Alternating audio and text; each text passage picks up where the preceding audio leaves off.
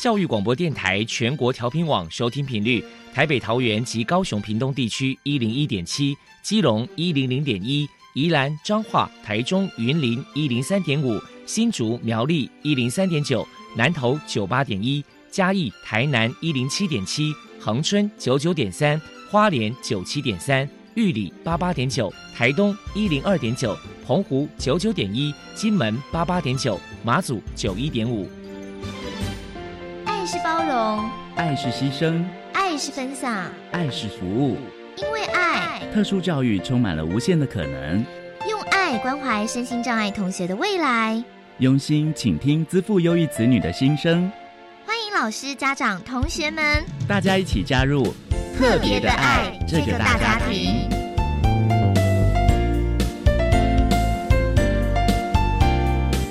本节目由教育部学生事务及特殊教育司指导，国立教育广播电台监制，欢迎收听。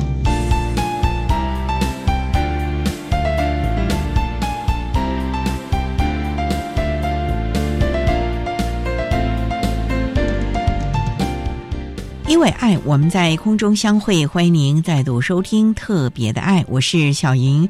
这个节目在每个星期六和星期天的十六点零五分到十七点播出。今天节目将为您探讨有关于高中教育阶段的职业转型的相关议题。首先，在爱的小百科单元里头，波波为您邀请台南市芦苇启智中心社区服务组的组长刘琼芬刘组长为大家介绍台南市西南区身心障碍者通报以及生涯转衔及个案管理服务的相关资讯，提供大家可以做参考。另外，今天的主题专访为您安排的是《爱的随身听》，为您邀请。高雄市立中正高工的。戴伟仪职业辅导员为大家说明培养适应职场的能力，谈高中教育阶段身障学生职业教育训练的重点以及职业再设计的经验分享，提供大家可以做参考。节目最后为您安排的是爱的加油站，为您邀请国立台中教育大学特殊教育学系的教授洪荣赵洪教授为大家加油打气喽。好，那么开始为您进行今天特别的爱的部分，由波。部为大家安排超级发电机单元。超级发电机，亲爱的家长朋友，您知道有哪些地方可以整合孩子该享有的权利与资源吗？无论你在哪里，快到发电机的保护网里。特殊教育网网相连，紧紧照顾你，一同关心身心障碍孩子的成长。Hello，大家好，我是 Bobo。今天的超级发电机，我们特别邀请到天主教台南市私立芦苇启智中心社区服务组的组长刘琼芬小姐，来跟大家介绍一下隶属于中心的成人各管中心，也就是台南市西南区身心障碍者通报、生涯转衔及个案管理服务。首先呢，我们先请刘组长来跟大家介绍一下。台南市西南区身心障碍者通报生涯转衔及个案管理服务呢，是台南市政府委托芦苇启智中心所经营的，请您来谈一谈服务的对象有哪一些条件的限制呢？当时还没有县市合并，那我们就是以整个全台南县的民众为主。那我们在整个县市合并之后的话，目前我们台南市是分成三个区域的各管中心。分别是西北、西南以及永华区。那以芦苇来说的话，我们就是接西南区十四个区域的民众的一个求助。那因为刚刚提到说，因为有这样的一个目的，那想说，请你来跟大家来谈一谈，就是说，那到底呢，这边的各管中心可能提供了哪一些的服务项目呢？请您介绍说明。服务项目的部分，第一个就是通报咨询，第二个就是转钱服务，第三个就是个案管理。第四个主要就是一些支持性的一个活动办理。那在通报咨询的部分的话，因为我们会收到各界的一个求助，不管是家属也好，生障者也好，或者是有一些我们的。社福单位的一些转介等等，那我们在收到这样的一些资料之后，我们的社工人员就会进到第一线，不管是透过电访或者是家访的一个方式，然后去评估我这个身障者是不是需要进到我这个服务体系来接受服务。所以在这个阶段的话，我们都称为是通报咨询阶段。好，那我们确定说这个案家是不是需要进到我服务体系来做开案。那如果说是有一些家庭，他的知识体系是比较高的，或者说他在资源的一些使用能力是比较好的，他只需要部分的一些讯息提供给他的话，我们就会提供咨询的一个服务，那就不会来做开案。那开案的服务对象的话，就会听到两个体系。一个就是转衔，一个就是个案管理。那针对转衔的一个成年的生障者来说的话，其实我们就是协助他们在做一些生涯的一个转换跟衔接的部分，比如说。今天假设我是一个已经大学毕业的一个身心障碍者，我的生涯脉络里面，我可能要衔接到就业这个阶段。像我刚刚有提到，像我们的身障者，他们在使用一些资源上面，可能有一些限制，不管是他的内在限制，或者是外在条件的一些限制，是需要有专业人员来协助他，来帮忙他跨到生涯的下一个阶段。所以在这个时候，我们就会启动我们的一个转衔服务。再来的话，就是针对我们个案管理的部分，个管的部分，我们会去评估这个生障者跟家庭，如果他是有多重需求的，那他也面临他不知道。去怎么满足他自己这样一个需求的一个条件之下，就会由我们这个体系来做开案，由社工去提供一对一的一个协助。最后的话，就是刚刚提到在支持性活动办理的部分，我们过往在支持性活动办理有针对服务对象本身，也就是我们的身心障碍者个人本身。那有些的话，我们是针对家属的部分，比如说家属的支持性团体、家属的讲座。另外的话，也曾经针对过，就是我们的工作人员，因为我们工作人员来自不同的体系，那不同的体系里面，在专业的一个养成跟培力的过程，可能是需要在我们的工作当中不断不断被训练的。所以我们有分成三个体系，一个是身障者本身，一个是家长。家属的部分，一个是我们的各个业务之间的专业人员的部分。好，谢谢组长。那刚刚组长有提到说，哎，这边其实服务项目有包含这个支持性的一个活动嘛？那想必在过去呢，各管中心这边可能也办理了很多不同类型的活动。要不要请您来哎举几个比较特别的活动，或者是说来分享一些来自于民众的热烈回响呢？这部分的话，我想要分享的是多年前那时候我们有办理过几梯次的身心障碍者机车考照班的活动。当时会办这样子的一个考照班，是因为我们看到自己在台南这个地方交通资源的一个限制哦，因为我们在南部可能就像北高，可能有捷运啊等等，然后整个交通体系是比较丰富、比较发达的，所以我们很多特别是心智障碍者的部分，他们会骑机车，但是他们考照都考不过，为什么呢？因为我们知道我们在考照的时候要先透过笔试的部分。所以他们在第一关，因为认知上的一个限制，可能就没有办法进到下一关，就是实体考照的部分。所以因为这样子的一个需要，就想说，哎，我们是不是针对这一些心智障碍者，或者说身心障碍者，我们可以来办理这样的一个考照班？那在这样的办理过程，透过团体的方式，就是我们透过可能六到十次的团体课程，那我们就把这一些有需要的身心障碍者，我们一起。透过团课的方式，然后教导他们怎么去做笔试这件事情。比较特别的是，我们那时候是跟麻豆监理站那边合作，那麻豆监理站的一个支持，也协助我们实体考照。我们的民众他不需要再去到监理站去做考照这个动作，因为我们也知道有些声音障碍者，他们对环境的适应能力可能没有到这么的高，所以他需要透过。除了平常的练习以外，另外就是环境的情境转换方面，需要给他们一些支持跟协助。所以那时候监理站那边也协助我们，透过实体考照的一个方式，让我们的这些心智障碍者或者身心障碍者，他可以透过这样子的一个高支持，那去让他们去取得正式的一个驾照，让他们可以合法的使用这样的一个交通工具。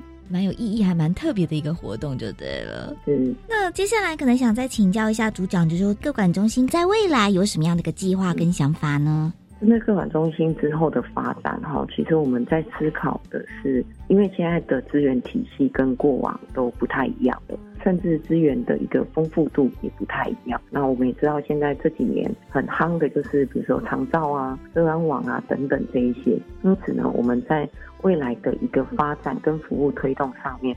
我们对自己最大的期待就是跟各个资源之间有更密切的一个合作，在服务这一些生障家庭里面，没有办法，它是被切割成一块一块的，是必须要透过资源间的一些合作，在合作的一个基础下，一起针对这一些生障家庭去讨论说，我的各个资源体系之间要怎么去做分工。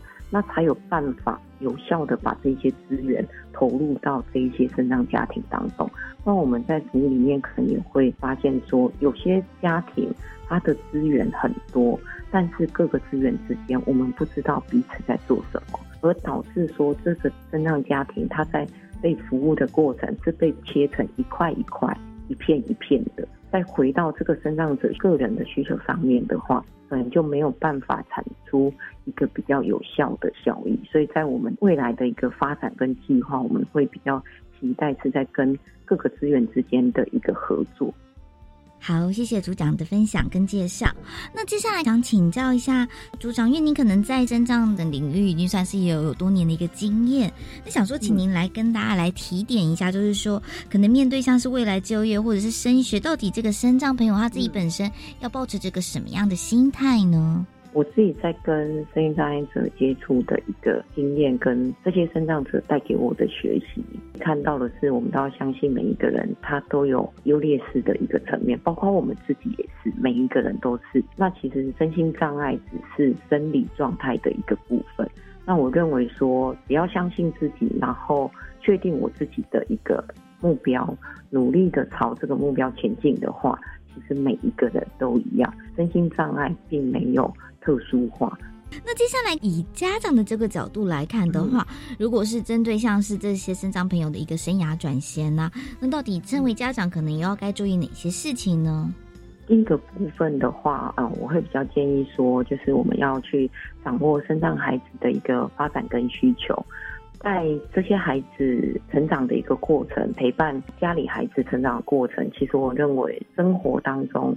处处都是学习的一个机会，成长的过程适度的放手。我知道放手对家长来讲是一个非常非常大的一个挑战跟课题，但是如果说能够在一个安全的一个基础条件之下去体验生活的各种样貌，感受生活中的各种回馈，其实对我们生长孩子的一些发展跟学习是有很大很大的一个帮助。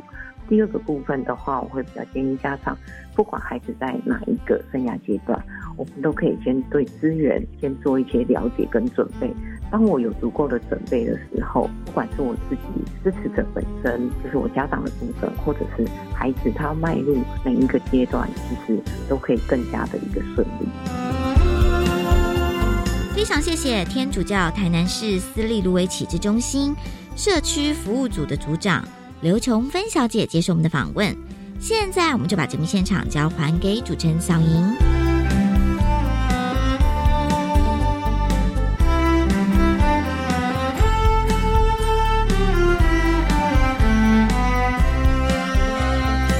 谢谢台南市芦苇启智中心社区服务组的刘琼芬组长以及波波为大家介绍了台南市西南区身心障碍者通报以及生涯转衔的相关资讯，提供大家可以做参考喽。您现在所收听的节目是国立教育广播电台特别的爱，这个节目在每个星期六和星期天的十六点零五分到十七点播出。接下来为您进行今天的主题专访，今天的主题专。访为你安排的是《爱的随身听》，为您邀请高雄市立中正高工的戴伟仪职业辅导员为大家分享培养适应职场的能力，谈高中教育阶段生向学生职业教育训练的重点以及职业再设计的经验分享，提供家长、老师还有同学们可以做参考喽。好，那么开始为您进行今天特别的爱的主题专访，《爱的随身听》。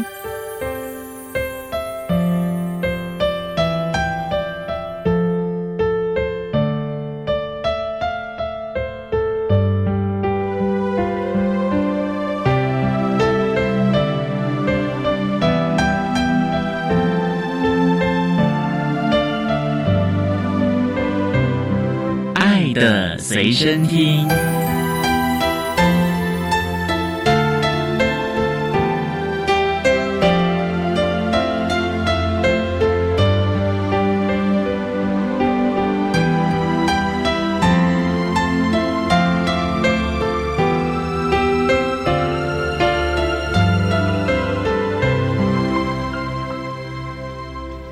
大家邀请高雄市立中正高工的职业辅导员戴伟仪戴职辅员，职辅员您好。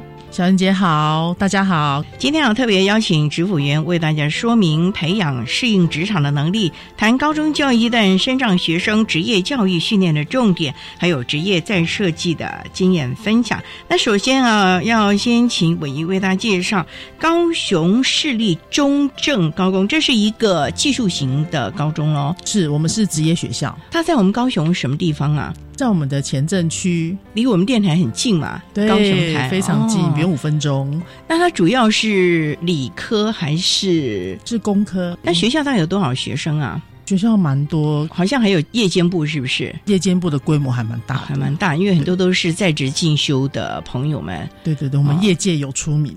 中正高工在高雄地区是蛮好的一个学校，对对，校友在各行各业都有非常优秀的表现。那也想请教啊，目前大概有多少特教生在中正高工就读呢？我们的特教科是新成立的，今年大概招收第五届，每班大概十四到十五个人。那是属于综合职能科咯，对，每个年级都一个班，所以目前就是一二三三个班。三个班，对，每班十五位同学。大约因为每年招收的状况不太一样，大概十到十五位左右。所以，支辅爷，您就是要服我们这三个班级的孩子们进入职场各种的概况喽。我的介入情况大概是有分轻中重，因为我主责是实习，所以基本上三年级的一个礼拜三天的实习比例是最高的，二年级一个礼拜一天，然后接下来嗯一年级的操作课程我会随课观察。所以，您是针对我们特教班的学生。那因为我知道，其实现在也融合嘛，中正高工其实还有一些像自闭症啊，或者是情障其他的孩子也在中正高工就读。那这个部分你就不需要去协助了。这个部分，因为我们有分特教跟资源班有分流，哦因为这样子老师在教育的部分比较好授课啊安排。那您所服务的，我们过去讲的综合职能科的孩子，他们大概都是属于比较轻度的智能障碍了哦。对，以轻度的为主，只是近几年因为我们零拒绝，所以也有收到中度或者不同障别的孩子。所以还蛮多元的喽。对，所以对老师的挑战很高。对老师们真的是挑战很高了。那对对你职辅员会不会在这个实习的场域、职场上，其实挑战更多元了呢？基本上一定是啊，可是也还好，就平常心面对啊。因为本来孩子每个人的个别化情况就不一样，我们是本来就有心理准备会遇到这样的状况。那想请教啊，您从事我们教学体系的职业辅导大概多久了？我目前进入这个体系大概四年，当初是什么样的机缘？因为很多的职辅员其实是在劳工体系，有一部分人是进入教育体系的。因为我本身的背景是社工背景，前一个工作在劳工局从事身心障碍的职从服务，因为有相关，又一个因缘际会就来到学校，跟老师一起合作。那感觉这两种不同的场域有没有什么不一样？因为劳工和教育还是差很多哦。之前在劳工局是服务成人个案比较多，不同的障别都要服务。其实那时候会有一种无力感，因为有时候会想说，哇，我是不是更早介入？可以不要到他年纪那么老那么大的时候，而我们再来处理这么多的问题。所以也是因为秉持这样的初衷，所以想说进到教育体系，我们是不是可以一个预防的概念，想要早点一些辅导处于先更早介入，可以帮助他们，免得他们之后还要遇到那么多的问题。所以其实也是不同的挑战了啦对。所以还乐在其中吧。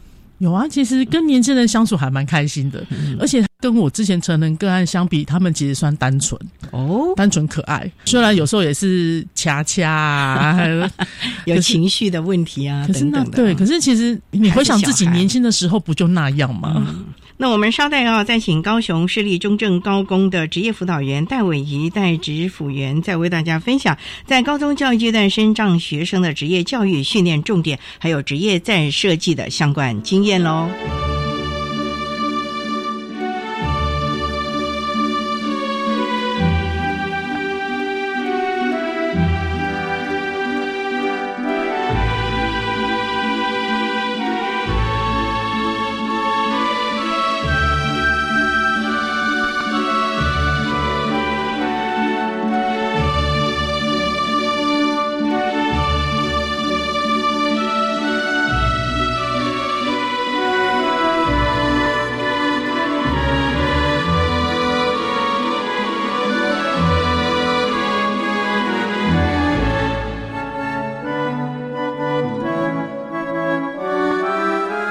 电台欢迎收听《特别的爱》，今天为您邀请高雄市立中正高工的职业辅导员戴伟仪戴职辅员为大家分享在高中教育阶段呢，深藏学生的职业教育训练重点，还有职业在设计的经验。那刚才啊，职辅员你特别提到了，在我们学校体系啊，感觉孩子呢还是比较可爱单纯的啦。那你要怎么跟他们博感情呢？因为这群孩子到了高三，你可能才正式的跟他们有一些比较近。一点的接触，因为平常高一、高二都是一些职业训练啦，并没有真的到职场实习。所以，当你接到了这个孩子要去职场的时候，你是要先去看他的职场状况呢，还是先跟这个孩子博感情呢？当然是要先博感情，因为职场部分其实我已经熟悉了，有在经营，所以职场部分其实还 OK。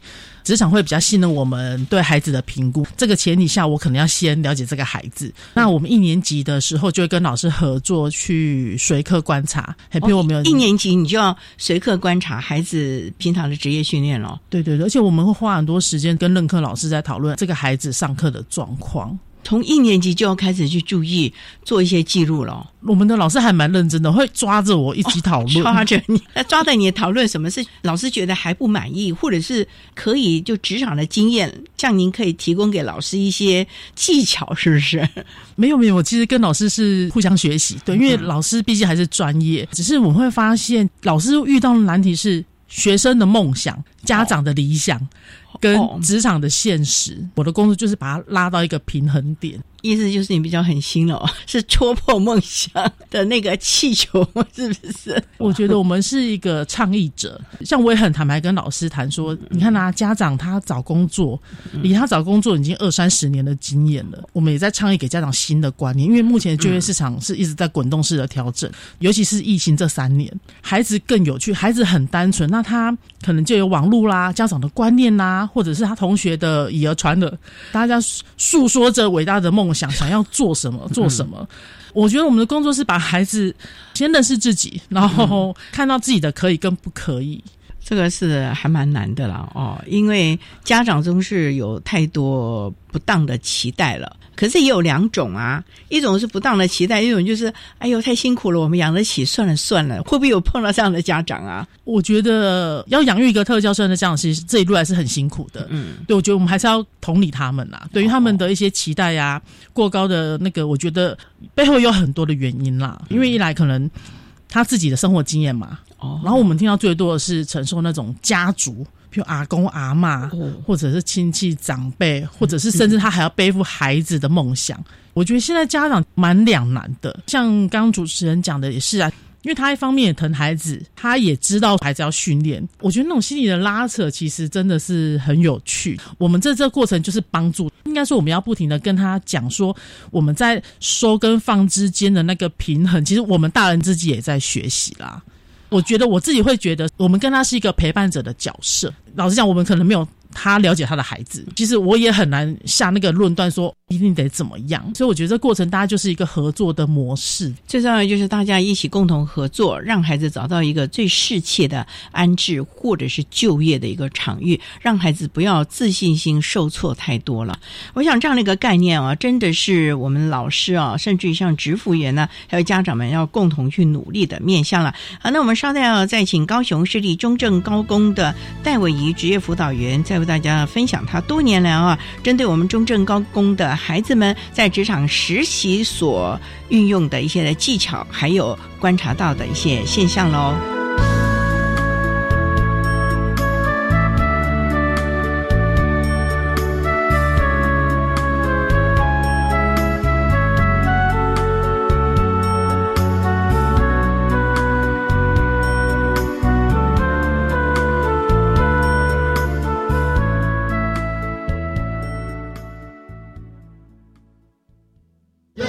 是马街医学院小小医学营前进云林服务的声音，这是东吴大学国际职工走入山地部落服务的声音，这是台湾大学山地服务团带回台东海端乡山里的声音。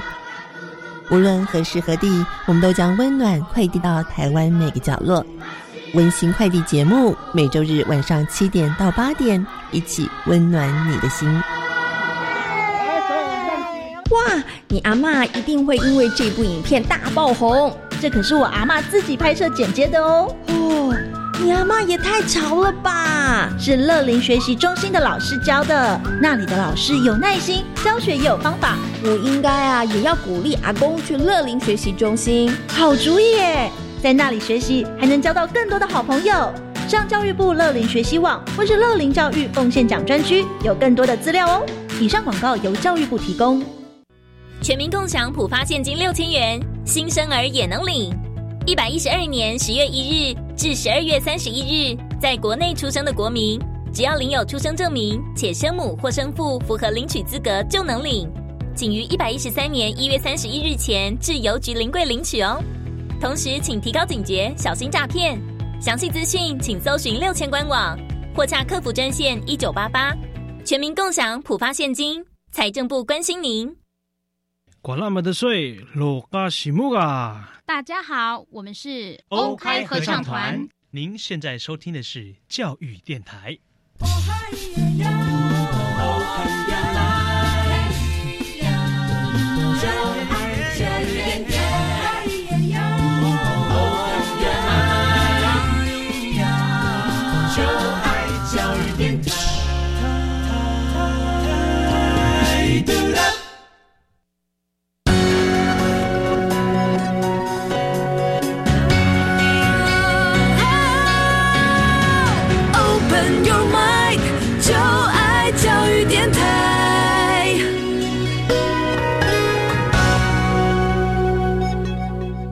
电台欢迎收听《特别的爱》这个节目，是在每个星期六和星期天的十六点零五分到十七点播出。今天为您邀请高雄市立中正高工的职业辅导员戴伟仪戴指辅员为大家分享多年来针对我们中正高工的孩子们呢，在职场实习或者是就业观念的一些经验分享。刚才啊，支辅员你特别提到了，针对我们这些孩子，你在高一的时候就已经慢慢的要认识这个孩子了。开始慢慢的博感情，三不五时要在他面前出现。当然，最重要的到了最后的阶段，高三要进入职场实习了。请问呢，在这个职场实习的时候，你们会比较注重他什么样的面相呢？是先带他熟悉场地呢，还是要看这个孩子到底性向或者是体能合不合适呢？我先照顺序来好了，因为就业是我们讲走中意愿嘛。前面我就会很自然跟孩子聊天呐，包括在走廊上遇到啊，我就三步时跟他聊一下，看他喜欢什么，或者是他的想象是什么呢？跟他聊，就像刚刚主持人讲的，就是厘清一下现实的状况。嘿，我也会举一些例子。你今天想去餐厅工作，我第一个就问你怕不怕热，怕不怕刀？因为厨房工作一定会遇到。你要做清洁工作，你怕不怕脏？你去 seven，你会不会算钱？不然到时候赔钱呢？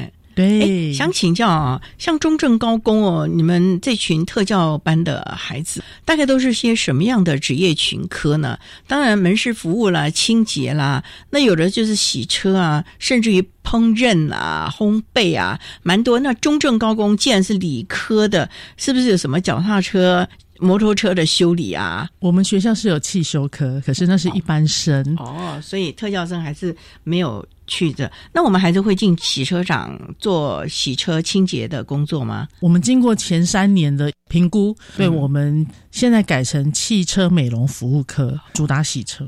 可是洗车就像你讲的，夏天好热，它不可能在室内有冷气吹的嘛，一定都是露天。了不起，上面就有一些那种什么网子啊，喷个水汽而已。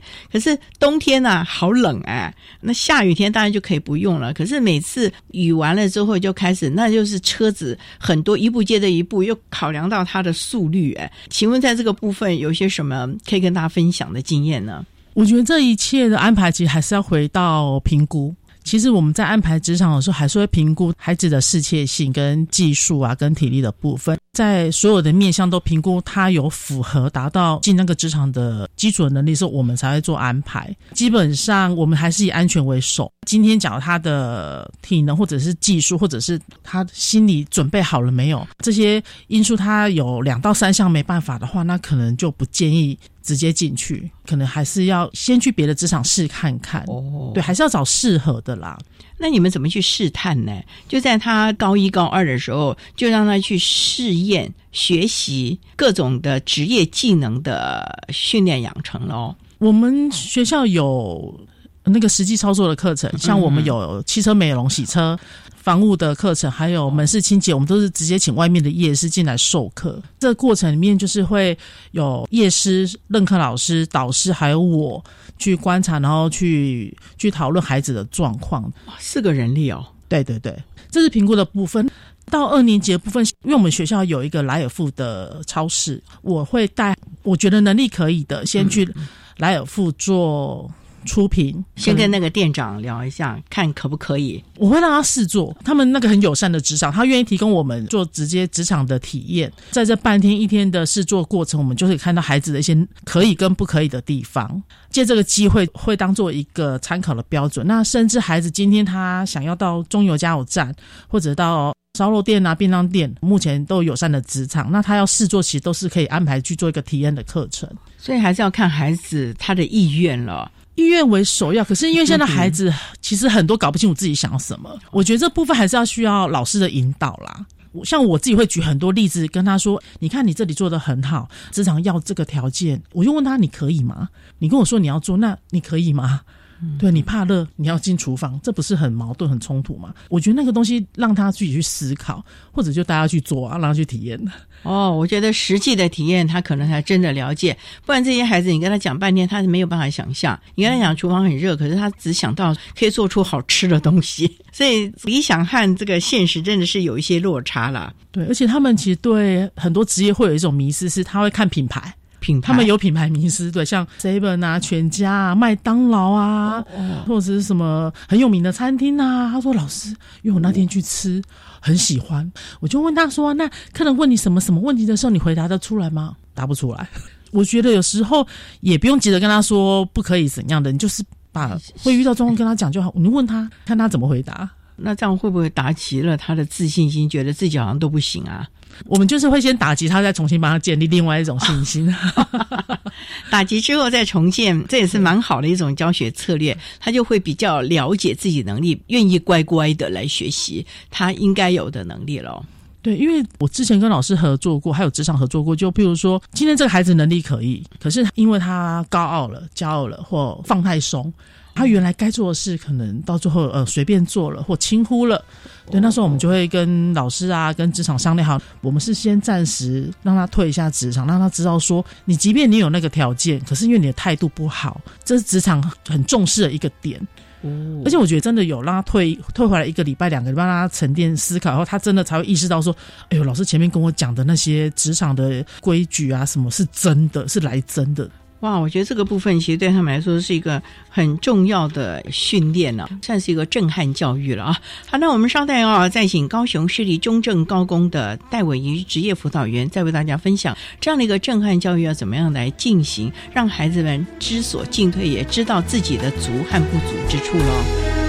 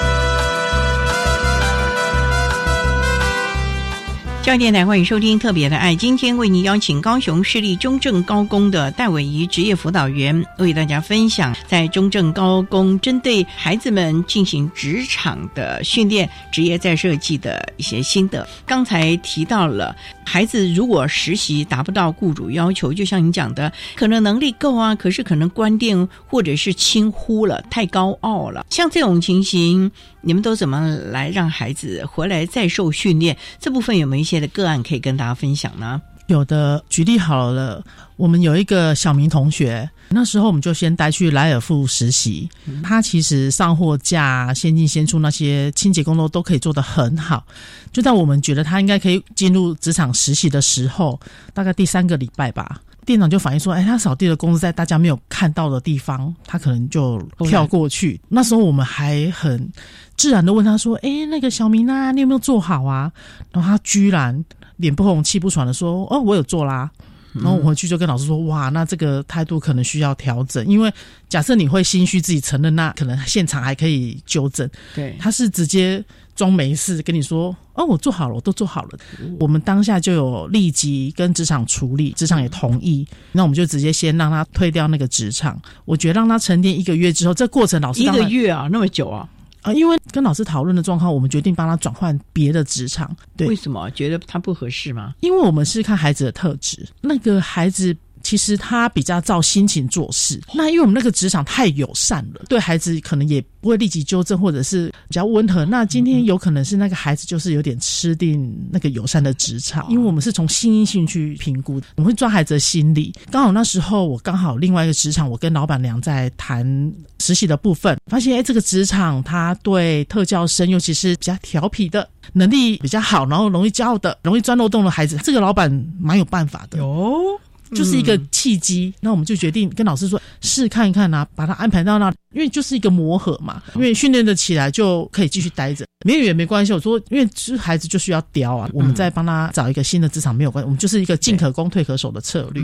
结果，结果我们试做 OK 通过以后，我们三年级做整年在那边实习，实习结束的时候，他是老板娘跟那些阿丧啊阿姨口中。最优秀的实习生，真的是什么样的产业啊？是那一个规模蛮大的烧肉便当店，便当店，对，就是他两间店面，然后生意很好。那他要做什么嘞？是清洁洗菜，还是装便当？我们原先设定是那样，因为我们中正高工，我们不是餐饮专科，都是大肢体啊、清洁的训练。我们其实是想要让他尝试不同的职业，结果殊不知他除了清洁啊那些做的很好之外，最后老板娘也很愿意教，把他调到外面外场烫青菜，他占一个烫青菜的位置啊。烫青菜那也要有技术的呀。对，第一个那个分量要知道多少，第二个什么时候熟了，而且高丽菜呀、地瓜叶这个熟的时间是不一样的哦，而且还在雕一些调味料。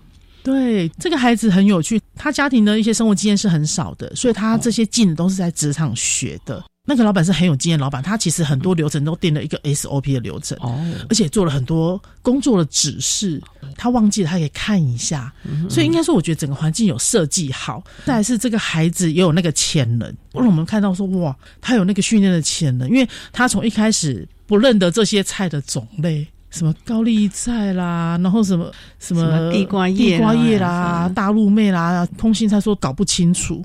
到我们最后看到是他可以拿到订单，然后烫好，然后还准时的送到那个客人的桌上，这样子。哇，这么厉害了，不得了哎，不得了哦！后来我们就用它当标杆，我就拍很多照片回去给他们班上同学看，说他会烫青菜了。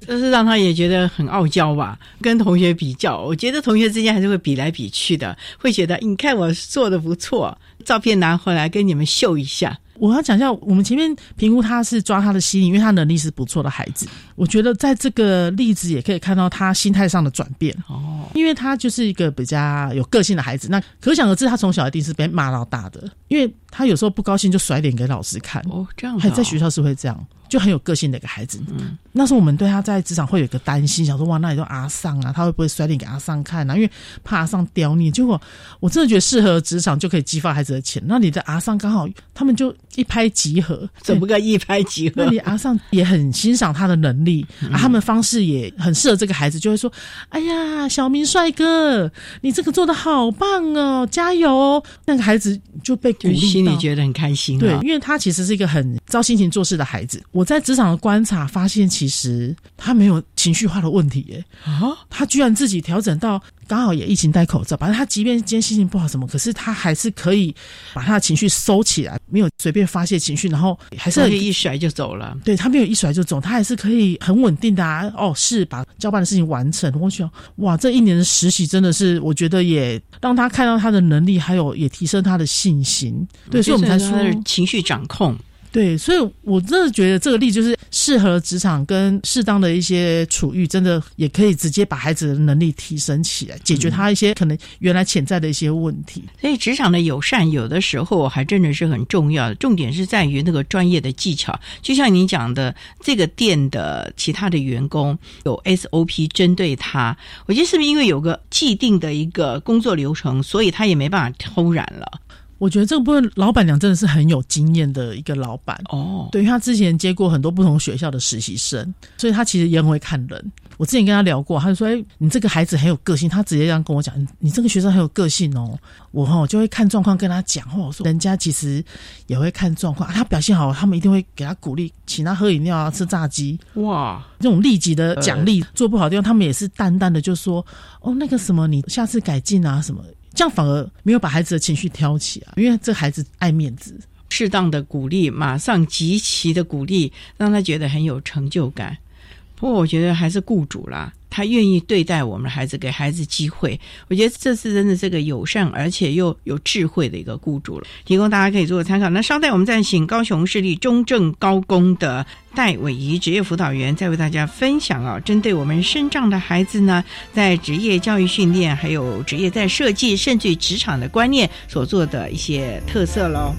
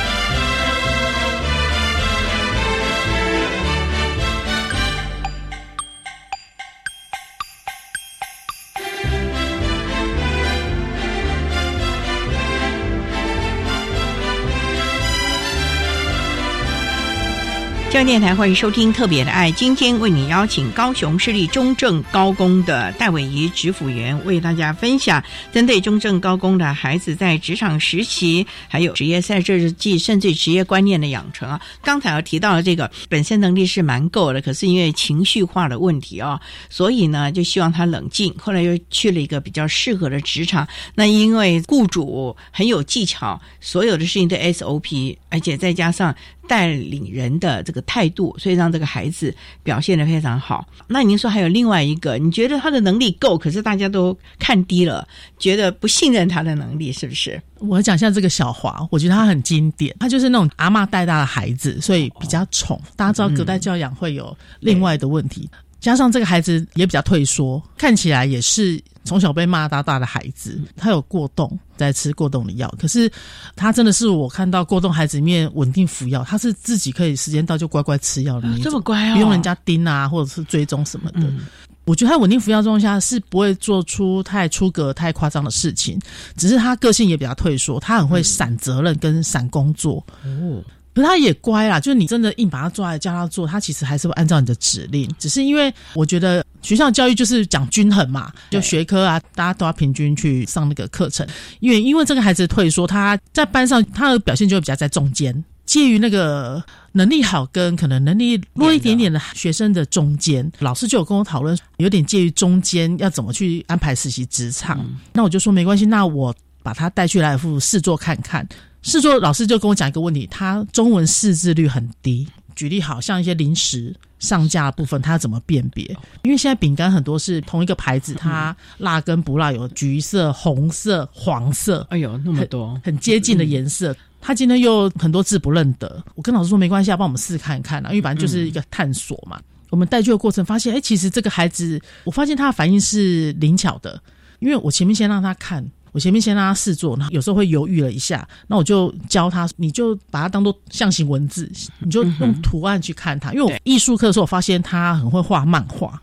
我发现他其实是艺术那份那个天分的，那我就教他怎么去用图像还有颜色辨别不同口味，也试看看嘛。老师其实那时候没有太大的信心说他可以完成这个任务，就发现应该说他的反应是真的是灵活的。跟他讲一些技巧，他其实可以抓到那个诀窍。有，甚至我还退出去一个小时，然后之后再进去跟店长确认他刚刚排的有没有正确啊，位置有没有对。店长说。OK 呢，可以训练。之后我们就是先让他在里面先排实习，二年级的时候，而且我们都会在班上塑造一个气氛。今天可以带被我带去莱尔富试做或者是实习的，有点进阶的概念。他这个能力。有被肯定，所以才可以去哦，荣誉感了，对，才可以去实习。无形中他的荣誉感就信心被提起来。嗯那到三年级的时候，他信心整个提起来，他其他课的表现，操作课表现也进步了。我就跟老师讨论说，因为我们评估他比较适合大肢体的工作训练，因为四肢清洁的那种。对对对，因为他本身的体力也好。哦，对，那我就跟老师说，加油站试看看。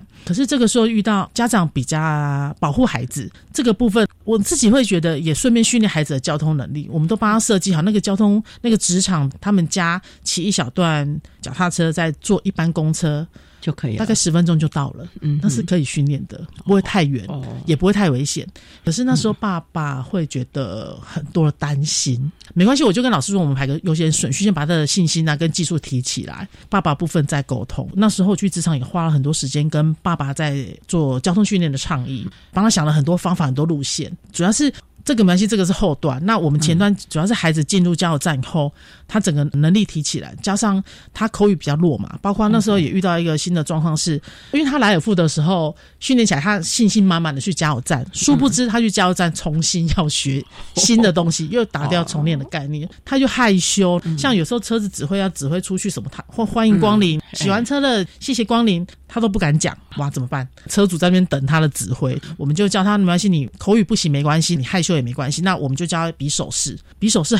也不太会比 乱指挥，对对对，那我们就帮他调了一个真的他听得懂的，他做得来的那个真的要调整。他很有趣，那个孩子他觉得好玩哦。我发现那个孩子，你要觉得他好，他就学得起来。很凶的对他反而学不起来。我觉得不知是从小到大一个被制约的一个惯性吧。对，然后我就跟他开玩笑这样玩，然后他在学校看到我，还会在那边跟我比那个手势，在那边跟我玩，说好没关系，把你学起来就好。整个信心提起来以后，接下来就是家里的部分，一个因缘际会吧，就是家里面其他的家人接送他上下班的时候有接触到，我们就跟他们讲说怎么教孩子做交通训练。一个月之后，他到三年级下学期，他可以自己坐公车。哦，家人改变了。不然每天一个人力这样子浪费，你说他工作做一半，我觉得对家人每一个人都不方便啦。对，那我觉得真的一个姻缘吧，就刚好那个家人懂得怎么用我们教他方式去说服他们其他担心的阿妈，嘿，什么叔叔伯伯什么，对对对，加上那个是婶婶吧，他也很贴心，也很细心处理一些细节的部分，然后也因为这样交通训练后，本来是一个很退缩的孩子。我就看他像一般年轻人这样戴耳机，然后这边等开始，就很开心了。对，你就觉得他信心整个提起来。对，那其实交通能力也是一种能力，甚至自信心的展现。不然他平常其实都是被制约住了，要到哪里都要等别人有空。现在他可以，你没空，我自己坐公车，一回生二回熟。我今天只有从家里到我工作的地点，有下回，说不定就可以去其他的地方去玩了，不用你们了。我觉得这对孩子来说，其实是一个蛮好的一个经验。其其实这么多年来，哦，真的是只要有方法，而且愿意信任他们，愿意给他们机会，其实还是他会有非常好的回馈给大家的了啊。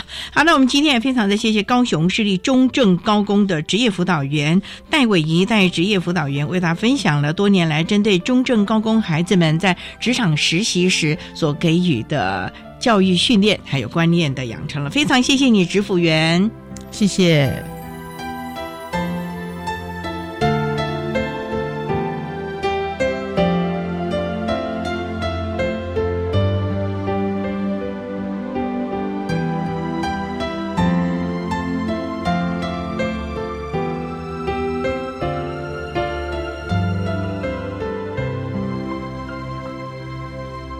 谢谢高雄市立中正高工的戴伟仪职业辅导员为大家分享了。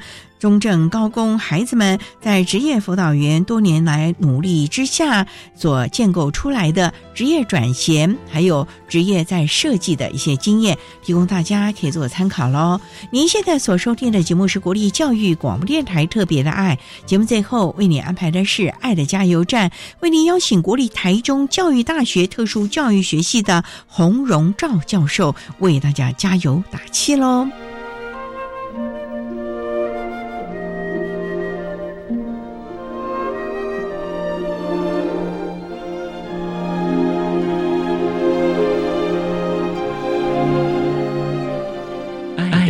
加油站。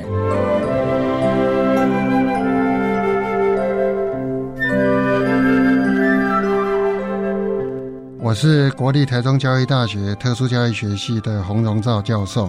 针对第二期特殊教育中程计划的实施，有几个呼吁。第一个，各级政府应该密切合作，分工容易，合作困难。所以我们期待政府单位能够定期的沟通协调，能够共同的去检视我们整个推动的状况。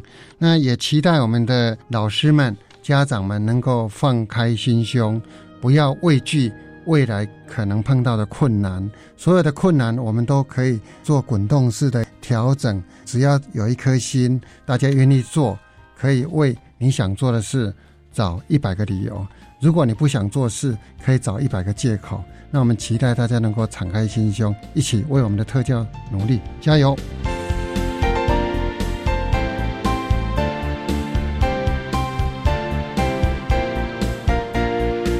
今天节目就为您进行到这儿了，感谢您的收听。在明天节目中，为您邀请国立台中教育大学特殊教育学系的洪荣照教授为大家说明最适切的安置，谈第二期特殊教育中程计划一百一十二到一百一十七学年度未来特教的愿景，提供大家可以做参考了。